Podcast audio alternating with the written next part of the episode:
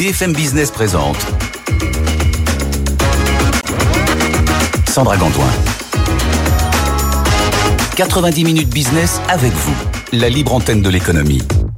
La libre antenne de l'économie, bienvenue si vous nous rejoignez pour ce 90 minutes business avec vous, cette partie où vous pouvez vous exprimer, nous poser vos questions sur le thème que nous avons choisi. Vous l'avez vu depuis ce matin, nous avons choisi de parler aujourd'hui de la transition écologique, oui, mais à l'intérieur de l'entreprise et ça change tout parce que ça concerne notre vie de tous les jours, notre vie au bureau. On est en direct sur BFM Business, en télé, en radio et sur nos réseaux sociaux YouTube, LinkedIn, X et Facebook. Vous nous posez vos questions à cette adresse avec vous à bfmbusiness.fr. Faites-le maintenant, comme ça on a le temps de répondre à vos questions tout au long de cette demi-heure. Pour parler de cette transition écologique et de sa mise en œuvre dans les structures, Christian Bogos avec nous, expert des mutations en entreprise. Bonjour, Christian. Bonjour avec vous Antoine Poincaré, directeur général d'AXA Climate School. Dites-nous un petit peu Antoine ce que c'est. On est ravi de vous, vous accueillir déjà.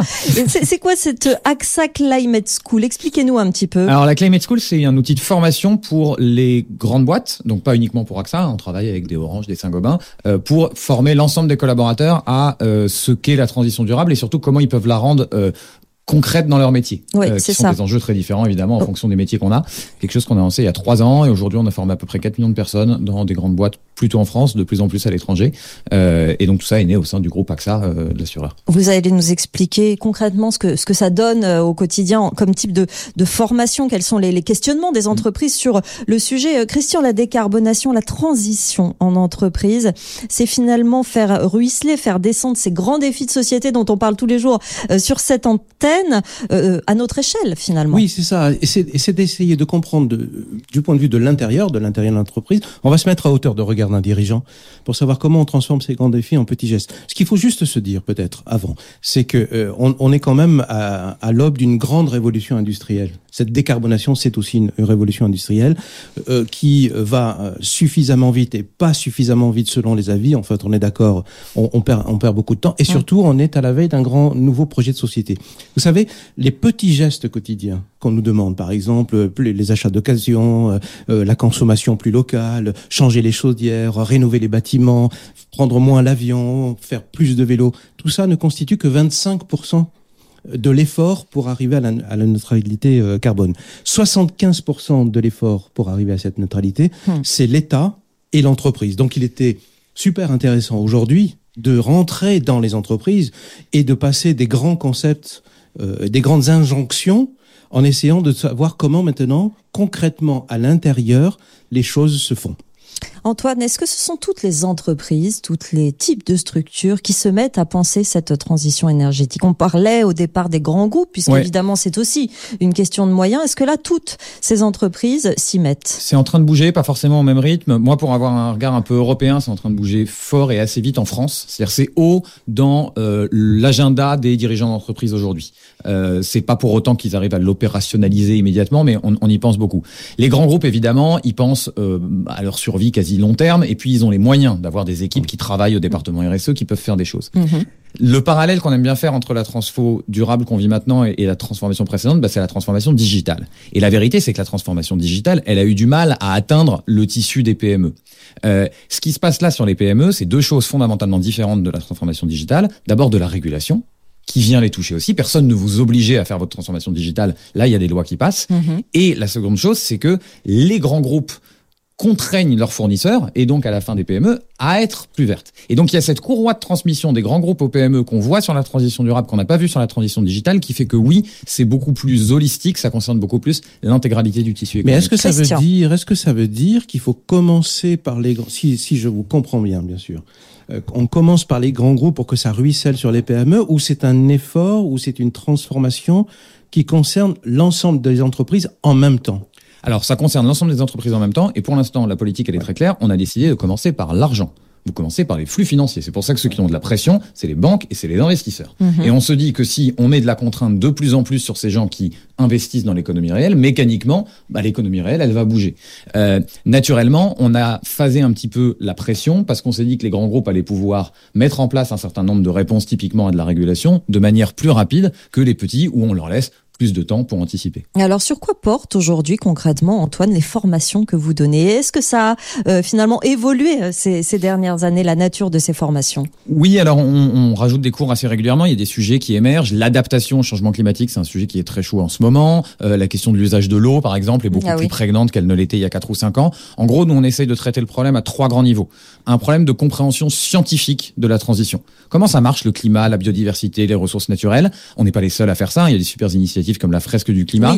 Il y a cette idée en France, euh, et je, je, dis en France parce que c'est particulièrement frappant dans le pays, que euh, il va falloir comprendre les ressorts scientifiques de ce qui se passe avant de passer à l'action. C'est une grande chance. Euh, on fait une espèce de c'est pas sorcier pour entreprise. Mmh. Comment ça marche?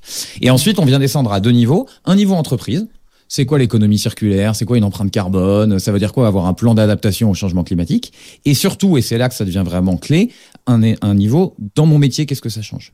Je suis informaticien, je suis RH, je suis marketeur, je suis à la direction financière. Les enjeux de la transition sont radicalement différents. Comment je les rends opérationnels dans mon métier? Et c'est ça vraiment le, cœur de ce qu'on fait. Ce qui est intéressant, et vous allez me répondre tous les deux à cette question, c'est que l'année dernière, on a vu qu'on était extrêmement sensible euh, finalement aux économies d'énergie parce qu'il y a eu une crise. Donc on répond à une crise et on répond à une crise économique. Euh, est-ce qu'il faut une crise ou est-ce qu'à un moment on va réussir à former suffisamment les gens euh, pour que euh, bah, finalement euh, cette formation et ces nouvelles idées et cette transition euh, soient finalement dans nos comportements de tous les jours sans qu'il y ait une crise pour nous le rappeler. Christian. Bien sûr que les crises accélèrent l'histoire. Euh, ce qu'on constate, mais, mais, Antoine va y répondre mieux que moi, c'est que selon l'éloignement que l'entreprise a avec l'environnement, l'urgence se fait de plus en plus sentir mmh. ou de moins en moins sentir. Moi, ce qui m'intéresse euh, aussi dans, dans, ce sujet euh, crise ou pas crise, c'est d'abord la prise de conscience. Parce que la crise, on, va, on réagit euh, dans l'urgence, voire dans la douleur. Ce qui est intéressant euh, à, à, noter, c'est que cette transition écologique, qui doit durable, dira, euh, dira Antoine d'ailleurs, transition durable, euh, va prendre un certain du temps, mais elle est inéluctable. La, la première brique, c'est la prise de conscience interne des dirigeants évidemment, mais surtout euh, des collaborateurs. Et, là, euh, je, passe la parole à Antoine, mais parce que moi je constate souvent que les dirigeants sont sensibles aux crises extérieures, aux crises intérieures, mais le temps que ça redescende dans l'organisation, on perd de l'énergie -hmm. et donc on perd de l'urgence. Est-ce que vous constatez ça Oui, for force est de constater qu'on a un peu besoin de ces crises parce que sinon on est dans une situation qu'un prof de l'ESCP qui s'appelle Pierre Pertou a théorisé comme le triangle de l'inaction. Donc vous mettez les boîtes, les entreprises et les individus, consommateurs, citoyens. Euh, enfin, les boîtes et les entreprises, c'est pareil, pardon. Donc l'État, -hmm. les entreprises et les individus. Et chacun regarde les deux autres en disant une fois qu'ils auront bougé, je vais bouger. C'est typique ce qu'on peut se dire en tant que citoyen, en disant bah faut que l'État euh, passe des règles et puis il faut que l'entreprise adapte son offre. L'entreprise elle va dire bah mais les citoyens ils ont pas envie euh, et puis j'attends la pression de l'État mmh. et la, le politique va dire bah oui mais quand je passe des mesures, euh, j'ai des gens dans la rue, c'est donc en fait les gens n'ont pas envie.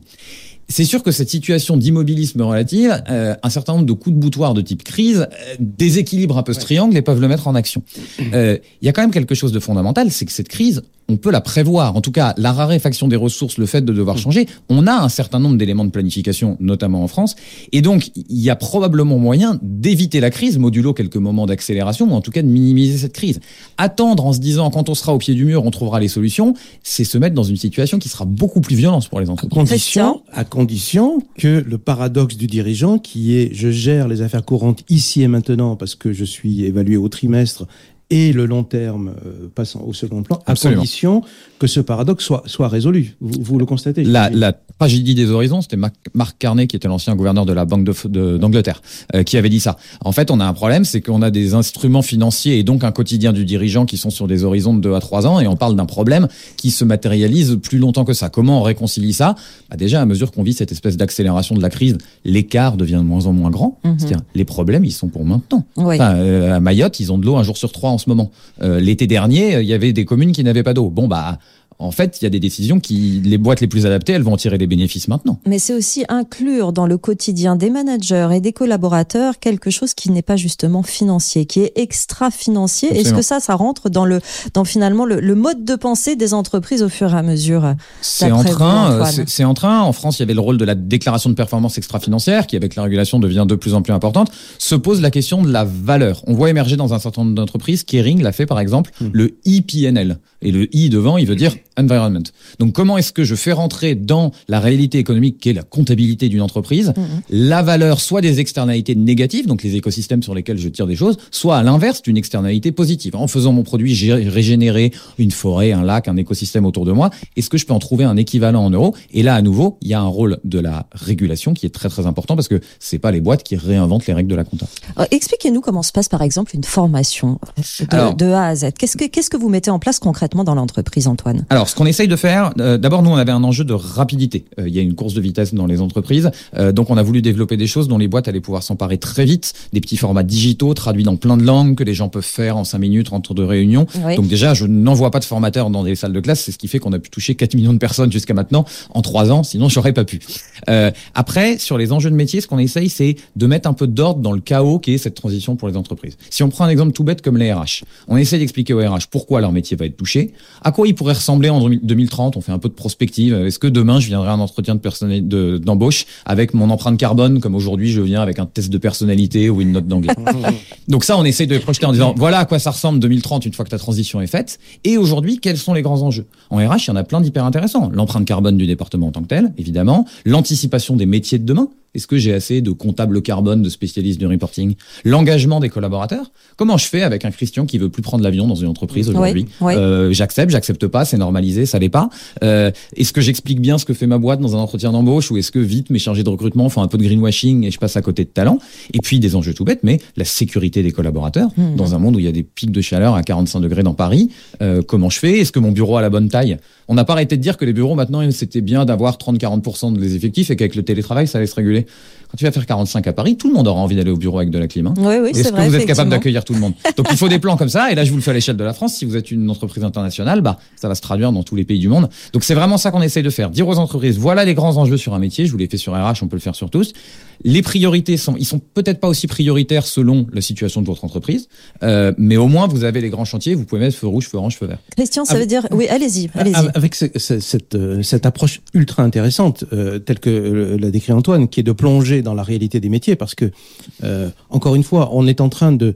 Il y a une sorte d'illusion d'optique en disant il va y avoir des métiers qui vont disparaître, des métiers qui vont naître, les fameux métiers verts. Mais quand on Mhm. regarde le chiffrage, les métiers verts à horizon de quelques années, c'est 150 000 jobs en plus, nouveaux, qui vont être créés. Mais les métiers verdissants, ce qui existe aujourd'hui, mais dont la, la façon de faire, le savoir-faire va évoluer, c'est plus de 4 millions de métiers. Donc, ce que dit Antoine, c'est super intéressant parce qu'une fois qu'on a dit voilà ce qui va se passer, on est devant un mur, il y a deux solutions. Soit on y va dedans, soit on essaie de le dépasser. Il faut plonger dans la réalité de chaque collaborateur, donc dans sa façon d'exercer le métier. Et j'ajouterai euh, une deuxième notion, c'est évitons d'avoir un métier qui est sous contrainte en disant je suis obligé de changer, sinon je vais disparaître, mais plutôt je vais évoluer dans mon métier, je vais apprendre une façon de le faire nouvelle et je vais participer à la création euh, d'une nouvelle entreprise. Ce qui est finalement euh, un petit peu ce que doivent se dire les collaborateurs, un peu tout, pas seulement sur la sur la question euh, climatique. On a une question euh, de Florence sur LinkedIn. Euh, comment l'IA peut-elle aider les entreprises dans cette transition écologique? Antoine Vous en servez, vous, à travers les, les formations? Vous commencez un Très peu à peu, euh, l'intégrer pour le moment? Très peu. Par exemple, il y a des progrès récemment en, en IA de traduction qui permettent de me faire parler euh, allemand, anglais ou italien euh, quasiment à la volée. Donc nous, quand on voit ce genre de choses, ça nous intéresse parce qu'on est une industrie de contenu finalement. Oui, on veut oui. rendre nos contenus les plus accessibles. Donc à la marge, on peut Donc faire ça, c'est pour élargir finalement. Là, l'IA peut servir à élargir Exactement. vos, vos Mais- formations. Mais, vous voyez bien qu'on est un tout petit peu à la marge. Il y a des sujets sur lesquels l'intelligence artificielle va aider. Par exemple, comment on balance la, la, la grille électrique pour vérifier que tout le monde a l'électricité tout le temps et comment on anticipe des schémas comme ça.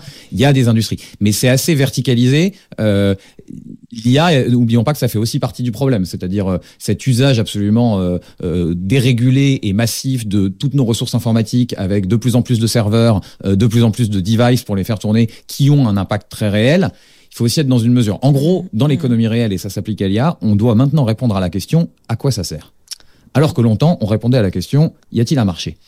Et c'est radicalement différent. Ouais, Euh, ouais, ouais. Et, et, et l'IA étant la dernière de ces modernités, bah, elle doit aussi répondre à cette question-là. Peut-être aussi que ce sera une question très utile dans quelques années quand on formera les plus jeunes générations, mais qu'aujourd'hui la formation des personnes dont le métier est en train d'évoluer, les personnes qui sont même déjà considérées comme seniors en entreprise, ceux qui ont plus de 40, 45 ans, ça nécessite une grosse part d'humain, d'explication, de pédagogie, Antoine? Alors ça, euh, moi je suis très frappé par ce que fait euh, ChatGPT par exemple dans l'intelligence artificielle quand vous lui demandez de vous expliquer quelque chose comme si vous étiez un enfant de 5 ans, comme si vous étiez un jeune bachelier, comme si vous étiez un senior qui travaille dans l'industrie automobile. Et ça le fait très bien. Donc je pense qu'il y a des potentiels euh, de réexplication. Euh, euh, mais oui, de manière générale, les gens ont envie de pouvoir poser leurs questions, d'avoir une interaction.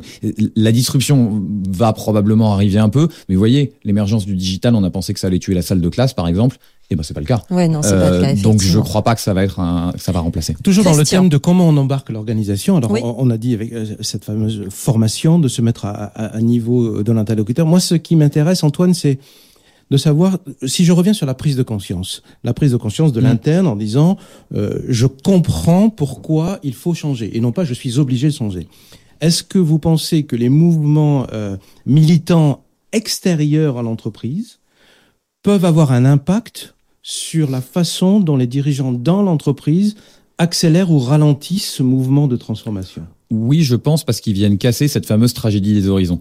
C'est-à-dire, ce n'est plus un problème pour dans dix ans, si quand j'essaye de fabriquer une autoroute, euh, je me retrouve avec un blocage de mon chantier d'autoroute. Donc, ils rendent réel le problème de demain parce qu'il y a des gens qui n'ont pas la même balance que vous entre le bénéfice d'aujourd'hui et le risque de dans dix ans. Mmh. Donc, je, je, je pense qu'ils sont extrêmement importants et que la manière de les accueillir pour les boîtes devienne importante dans le jeu de compétences. C'est-à-dire, il y a vraiment la version on appelle la police, mmh. euh, et puis il y a la version on les écoute, on leur donne la parole. Il y a eu cette scène absolument extraordinaire à Lucerne il y a quelques semaines maintenant, où euh, deux jeunes de euh, Renovate Switzerland, donc qui est l'équivalent de dernière rénovation en France, ont interrompu un spectacle de musique classique.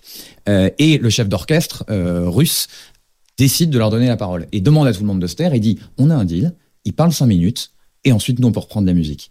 Il commence à parler, les gens commencent à dire non, on s'en fiche, nous on veut. Et il dit on a un deal, soit je me casse parce que vous les laissez pas parler et vous, vous n'entendez plus la fin de la Et donc cette réaction très humaine, très improvisée, mais je pense qu'elle dit quelque chose de comment les acteurs économiques peuvent réagir à ces mouvements activistes euh, de manière plus ou moins opposée. Et je crois que l'opposition frontale va être de plus en plus difficile. Mais alors juste un point, juste pour terminer oui, là-dessus, c'est la, la, ces mouvements, il y a un certain nombre qui sont assez radicaux, d'autres plutôt dans, dans le, le, travail intergénérationnel en disant il ne faut pas opposer les générations, ouais. mais d'autres beaucoup plus radicaux. Selon vous, qui êtes dans les entreprises, comment vous, vous ces deux façons de faire, de dire, sont perçues? Alors, il existe une voie du milieu qui, je pense, est intéressante dans les entreprises, qui s'appelle les collectifs. Euh, J'en profite pour les saluer. Donc, c'est des collectifs de collaborateurs engagés qui se réunissent de manière assez naturelle, on dit euh, bottom-up en très mauvais oui. franglais, euh, euh, se réunissent et commencent à échanger, souvent de manière mensuelle, essayer de jouer un rôle d'influenceur dans l'entreprise. Et souvent, c'est des gens, bah, si vous faites ça dans le cadre de votre entreprise, c'est que souvent, vous l'aimez déjà beaucoup. Donc, ça a le mérite d'être des gens qui sont dans la boîte depuis longtemps, qui sont attachés.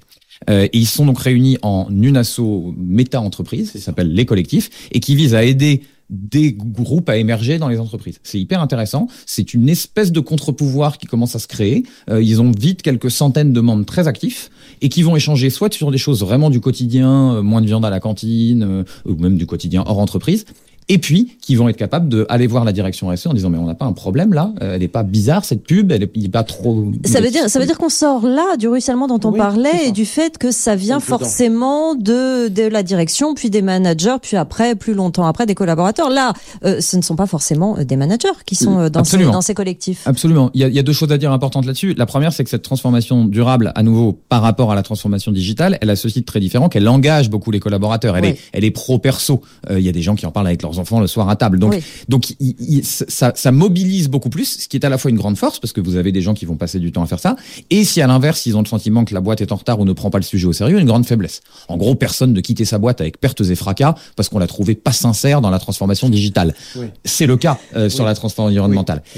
Le, le, sur votre point euh, descendant ou montant, euh, on doit vivre avec une ambivalence fondamentale aujourd'hui dans le monde de l'entreprise, c'est le mélange entre la nécessité à un moment d'un grand soir d'une bascule de business model de quelque chose qui ne pourra venir que du dirigeant, parce que ça aura des implications extrêmement lourdes sur la stratégie, Oui. et d'une forme de stratégie des petits pas qui est comment dans mes différents métiers je réduis mon impact aujourd'hui. Et faire que l'un ou que l'autre est voué à l'échec. On ne peut pas attendre le grand soir en disant c'est pas mon problème en attendant euh, et je repars dans mon SUV ou je prends mon avion. Et on ne peut pas non plus croire que euh, les petits pas du quotidien seront suffisants face à l'ampleur de la tâche. Faire vivre cette action d'aujourd'hui, qui est un peu une réponse à fin du mois, fin du monde, euh, avec la nécessité d'une réinvention de business model euh, beaucoup plus radicale. Et là, par exemple, il y a des choses comme la Convention des entreprises pour le climat qui fait un super boulot sur comment on réinvente son business model. C'est, je trouve, le défi à la fois du chef d'entreprise, du collaborateur ou, ou du conseil, comme je suis moi, accepter ces deux temps et on est obligé d'avancer. Oui, mais c'est pour ça que les collectifs, c'est super intéressant. Parce que les collectifs, ce sont des, des collaborateurs qui sont dans l'entreprise. Mhm. Ils se réunissent Absolument. en collectif extérieur, mais ils sont dans l'entreprise. Donc, ils aiment leur entreprise et ils veulent la faire changer de l'intérieur. Donc, contrairement à, à des mouvements qui seraient à l'extérieur. C'est intéressant parce que euh, entre maintenant un modèle et le changement de modèle, il y a quand même un gap monstrueux que le dirigeant ne peut pas décider seul en un claquement de doigts. Donc il a besoin de travailler avec plusieurs étapes. Mhm. Et ce mouvement de collaborateurs qui disent on peut changer ensemble, bah, ça, ça, ça, ça aide euh, le dirigeant à prendre la bonne décision. Antoine? Et c'est notamment important parce qu'il y a assez peu de chances que la bascule de business model se fasse avec exactement le même jeu de compétences dans l'entreprise. Donc, la capacité à avoir des collaborateurs avec vous qui acceptent cette idée va faire que bah, soit ils seront capables d'aller chercher un travailleur, soit ils réinventeront leur propre métier. Mais il y a, il y, a, il y a assez peu de chances que ce soit un copier-coller avec les mêmes forces, les mêmes faiblesses dans le monde d'après. On est quand même là dans un. dans- on parle de personnes qui sont très proactives. On a quand même Ouais. aussi en entreprise des personnes qui, vous le Mm. disiez, se laissent faire, attendent que l'autre fasse. Ça, cela concerne une question sur euh, les formations. Vous disiez que vous aviez formé 4 millions de personnes en trois ans. Euh, ces personnes, elles font une formation de 5 minutes en digital et puis après, elles se considèrent comme particulièrement euh, bien informées ou elles y reviennent et plus ça va, euh, plus elles vont euh, Alors- finalement mettre cela dans leur quotidien. Il y a tout. J'ai pas euh, 4 millions d'extra actifs dans les entreprises sur le sujet. Euh, il y en a qui clairement à un moment se voient imposer une formation obligatoire par l'entreprise Oui. qui dit c'est une heure ou deux et on peut pas être sûr que ça change leur vie. Euh, il y en a à l'inverse qui deviennent, euh, c'est le cas chez Stellantis par exemple, il y a eu quelques collaborateurs qui ont fait tous les cours de manière extrêmement proactive, qui l'ont dévoré comme on dévore une série Netflix et c'est très intéressant parce que c'est parmi ces gens-là qu'ils ont décidé de recruter ceux qui vont créer leur fameux collectif. Oui. Donc c'est aussi la formation comme une espèce de détection, Oui. une forme de talent ou d'engagement. Sur votre point qui est très important, oui, il y a des vents contraires. Oui, il y a des gens qui euh, n'ont pas envie qu'on change leur quotidien aujourd'hui. C'est vrai chez les citoyens, c'est vrai euh, dans l'entreprise. Je crois que c'est peine perdue que d'aller tenter de se concentrer sur ces gens-là pour ramener tout le monde à un niveau moyen euh, très élevé parce que vous, vous faites l'Everest par la face nord. Euh, c'est comme dans un dîner de famille, s'attaquer à la personne la plus climato-sceptique de la table et d'essayer de la convaincre elle. Le sujet, c'est pas ça dans l'entreprise. C'est de prendre les gens qui ont déjà une appétence pour le sujet, qui sont en train de bouger, et de les tirer. On va transformer la pyramide par le haut, et je parle pas là de niveau hiérarchique, mais de niveau d'engagement. On va les tirer, et mécaniquement, le reste n'aura plus vraiment le choix que de suivre. Euh, parce que n'oubliez pas que dans les entreprises, notamment les grandes, tous les managers ont maintenant quelque part un objectif un peu RSE, climat vert. Ouais. Donc, euh, le- celui qui arrive avec une bonne idée va devenir euh, plus proche de son boss parce qu'il lui trouve une solution qui lui permet lui-même de raconter à son boss que tout va bien. Donc, on peut faire le pari d'un engagement plutôt par les engagés d'aujourd'hui en les amenant à être extra engagés Ouais. plutôt que de niveler par le, milieu. Christian. Et, et, et, et il faut se le dire, il y a des gagnants et des perdants. Il y aura des gagnants et des perdants Bien dans ce grand mouvement Oui. de transformation. Mm, mm. Euh, donc ça, c'est une, c'est une, c'est une donnée extrêmement importante. Et le rôle du dirigeant, c'est de ne laisser personne sur le sur le bas côté. Donc les gagnants vont avoir un, un emploi, un job qui va se transformer et ils seront heureux de le faire. Les perdants, il y a un job qui va se transformer et qui ne pourront pas ou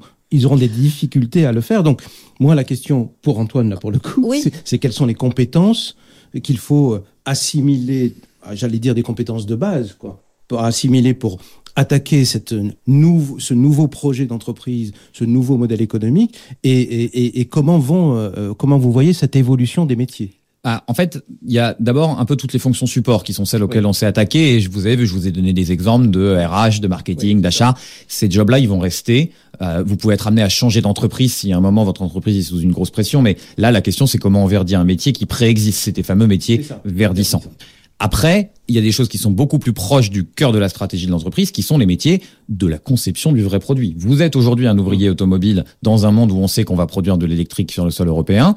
C'est plus les mêmes métiers littéralement. Vous êtes garagiste aujourd'hui, on sait qu'on a besoin de beaucoup moins d'entretien euh, sur ces voitures-là. On est clairement en train de parler de métiers qui vont disparaître, tout Mm. simplement. Qui vont réduire suffisamment en volume ouais, pour que ce soit proche de la disparition. Et de la réaction derrière qu'il faut avoir justement pour éviter de L'avantage, c'est qu'il y a aussi des secteurs où on Mhm. sait qu'on manque de bras de manière massive. Les métiers de la rénovation énergétique au sens large, c'est incroyable. Donc, il va y avoir un moment, et là aussi, rôle de l'État, rôle à la fois du marché privé de Mhm. proposer de la reconversion au bon format efficace. Il y a des gens, euh, la Solif, par exemple, fait un super boulot pour former les professionnels de la rénovation énergétique en 200-300 heures, un peu comme le faisait le wagon pour devenir développeur en quelques semaines. Mhm. Euh, mais rôle de l'État aussi sur le fait d'assurer un certain nombre de, de- d'efforts de reconversion euh, financés, finançables par le CPF ou par des choses comme ça.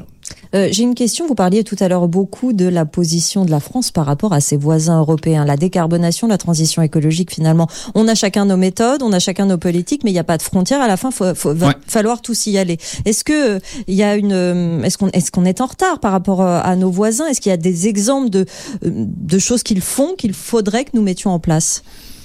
Alors à l'échelle du pays, évidemment, euh, il y a probablement des choses à faire ou à pas faire. Moi, ce qui me frappe, c'est, je vous dis, le, le caractère, la- force de l'écosystème au, au sens de la transition environnementale des entreprises. Euh, L'existence, bah, ne serait-ce que nous, c'est-à-dire une filiale d'un assureur qui bosse que sur les sujets climatiques, euh, sans lien avec le monde de l'assurance Ouais. souvent. Euh, L'existence d'entreprises comme Engie Impact, Schneider Electric est très engagé. Donc il y a à la fois dans les grandes entreprises et dans les plus petites euh, l'importance de quelqu'un comme Jean-Marc Jancovici Ouais. euh, sur LinkedIn, euh, l'existence de médias comme Bon Pote, euh, euh, tout autour de Jean-Marc Jancovici, des boîtes comme Carbone 4, des entreprises, des associations comme le Shift, euh, la fresque du climat d'automne. Cette densité-là sur comment je l'opérationnalise dans le monde de l'entreprise, je la retrouve pas pour l'instant. Ça fait un an qu'on y est euh, en Angleterre, en Allemagne ou dans les pays d'Asie où on est présent. Mm. Euh, donc je trouve que là, on a quelque chose et un, et un écosystème de gens qui peuvent se nourrir les uns les autres, qui, qui, qui ont ce potentiel d'accélération très fort. Christian. Pour peut-être pour les, les quelques minutes qui, qui nous restent, Oui. euh, est-ce qu'on peut revenir juste sur les nouveaux modèles d'entreprise? Parce qu'il y a deux sujets sur lesquels Antoine vous avez longuement écrit et, longuement débattu. C'est euh, l'idée de dire que l'entreprise de demain, elle, va passer de la vente à l'usage. Et la deuxième chose, c'est que euh, dans, un, dans un nouvel écosystème qui est en train de, se créer avec les entreprises et, ses partenaires autour, vous, vous disiez euh, il, faut plus partager plus que continuer à avoir une sorte de concurrence agressive. Ça, on, on est en train du nouveau, de parler du nouveau modèle d'entreprise. Entre d'un côté le partage et de l'autre côté l'usage. Alors, sur la première partie, euh, on voit des bascules de business model d'un décathlon qui vous vendait du matériel à décathlon qui vous loue du matériel, grosso modo. Ça peut être vrai de Darty avec votre machine à laver. Pourquoi c'est vertueux? Parce qu'évidemment, le fabricant, à ce moment-là, a intérêt à ce que ce produit soit le plus durable et le plus réparable possible, plutôt que ce qu'on a appelé l'obsolescence programmée. Faut pas sous-estimer ce que ça change dans l'entreprise. Oui, Le ça. commercial, le vendeur décathlon ou même le commercial B2B qui vend une proposition de valeur de location plutôt que d'achat, fait valoir un certain nombre d'arguments qui sont complètement différents, mais même l'organisation de votre entreprise. Hmm. Vous vous retrouvez avec des équipes qui sont un peu hybrides entre la maintenance, la vente, la fidélisation client, là où avant on avait complètement siloisé, il y a ceux qui vendent, il y a ceux qui font le service après-vente. Donc ça va poser des, des réinterrogations euh, sur le, le, le, le modèle d'organisation de l'entreprise de manière assez massive. Mm. Dans un certain nombre de cas, ça ouvre euh, ce, que, ce que tu mentionnes en disant la relation à mon écosystème de partenaires doit elle aussi changer. Euh, et ça, euh, c'est une des grandes idées forces de ce qu'on appelle l'entreprise régénérative, qui est un, thème qui émerge beaucoup dans les entreprises, qui disent en gros, il faut qu'on respecte un certain nombre de règles du vivant, là où on a essayé de mécaniser beaucoup les entreprises. Et dans les règles du vivant un peu rigolotes, il y a une forme de croissance relative des écosystèmes. Euh, un arbre, un, ne monte pas jusqu'au ciel, mais ne grandit qu'à hauteur que les arbres autour de lui, un certain nombre d'animaux, les champignons, etc., lui donnent les conditions de sa subsistance. Et donc, en tant qu'entreprise, peut se poser la question, notamment pour des questions de robustesse face à un monde de polycrise, de dire, mais est-ce que je suis tout seul et je cherche à maximiser ma croissance à moi, ou est-ce que je m'interroge sur, j'ai des partenaires, des fournisseurs, des clients que j'essaye de rendre plus forts, pas par bonté d'âme, mais parce que leur force ça. renforce la résilience de, non pas moi pris tout seul, mais mon écosystème. Vaste discussion sur laquelle il faudra revenir car le temps plaisir. est terminé et vous êtes inarrêtable. C'est passionnant euh, cette discussion sur la transition écologique à l'échelle de, de l'entreprise et des organisations. Merci Christian Bogos d'être Merci à venu nous voir aujourd'hui, expert des mutations de l'entreprise. Merci Antoine Poincaré. Merci beaucoup. Euh, directeur général d'AXA Climate School. Est-ce que vous avez un, un timing, un calendrier pour toucher toucher tous les salariés euh, et faire une formation à, à, à, toutes les personnes qui travaillent en entreprise. Est-ce que vous vous, êtes donné un objectif non, de ce genre Il y, a, y a beaucoup de monde. On aimerait bien que notre 4 millions soit de l'ordre de 15 ou 20 millions euh, dans un an ou deux, mais on n'a pas encore le moment où on aura touché le monde entier. on vous le souhaite en tout cas. Merci et à très bientôt. La suite des programmes sur BFM Business, eh bien, c'est le meilleur des experts entre 13h et 13h30 et 14h. Et à 14h, la librairie de l'écho autour d'Emmanuel Le Chypre. Passez une très bonne journée sur BFM Business. 90 minutes business avec vous, la libre antenne de l'économie. Vos questions et les réponses de nos experts en direct sur BFM Business.